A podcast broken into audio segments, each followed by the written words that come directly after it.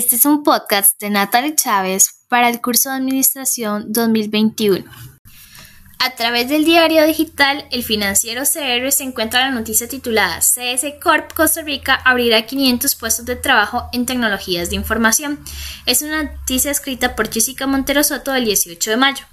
La empresa india de tecnologías y soporte técnico CS Corp agregará 500 puestos de trabajo a su operación en Costa Rica a lo largo de los próximos seis meses. Este anuncio se suma a los 100 nuevas plazas que la firma creó en 2020, con las que alcanzó una plantilla de 860 colaboradores en el país. Ayahopi Alahur, gerente de país y vicepresidente de CCS Corp, afirmó que Costa Rica les ofrece la plataforma de convergencia tecnológica y el talento humano capacitado para responder a las nuevas exigencias de la industria 4.0.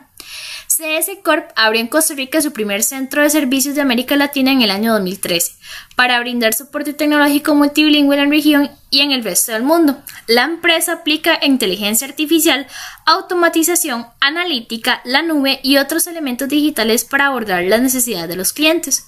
En sus dos campus en Costa Rica, Heredia y Ríos, la empresa ofrece servicios en español, inglés, francés, italiano, alemán y portugués. Su propuesta valor de personas, planeta y prosperidad complementan adecuadamente la estrategia de desarrollo que nuestra compañía desarrolla globalmente, enfatizó Andajur.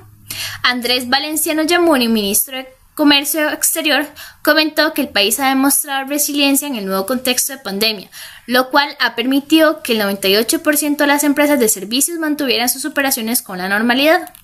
Jorge Sequeira, director general de la Agencia Promotora de Inversiones, CINDE, aseguró que Costa Rica se ha convertido en el epicentro tecnológico en Latinoamérica. El proceso de reclutamiento de CS Corp ya está abierto y la empresa buscará personal con nivel de inglés B2, experiencia de un año ya sea en soporte técnico, TAC, seguridad empresarial. Esta noticia se relaciona intrínsecamente con el proceso de integración de personal, en donde su principal objetivo es cubrir y mantener cubiertos los puestos de trabajo. En este caso, esta noticia evidencia el proceso de reclutamiento por medio de la promoción por un medio de comunicación como es el periódico digital.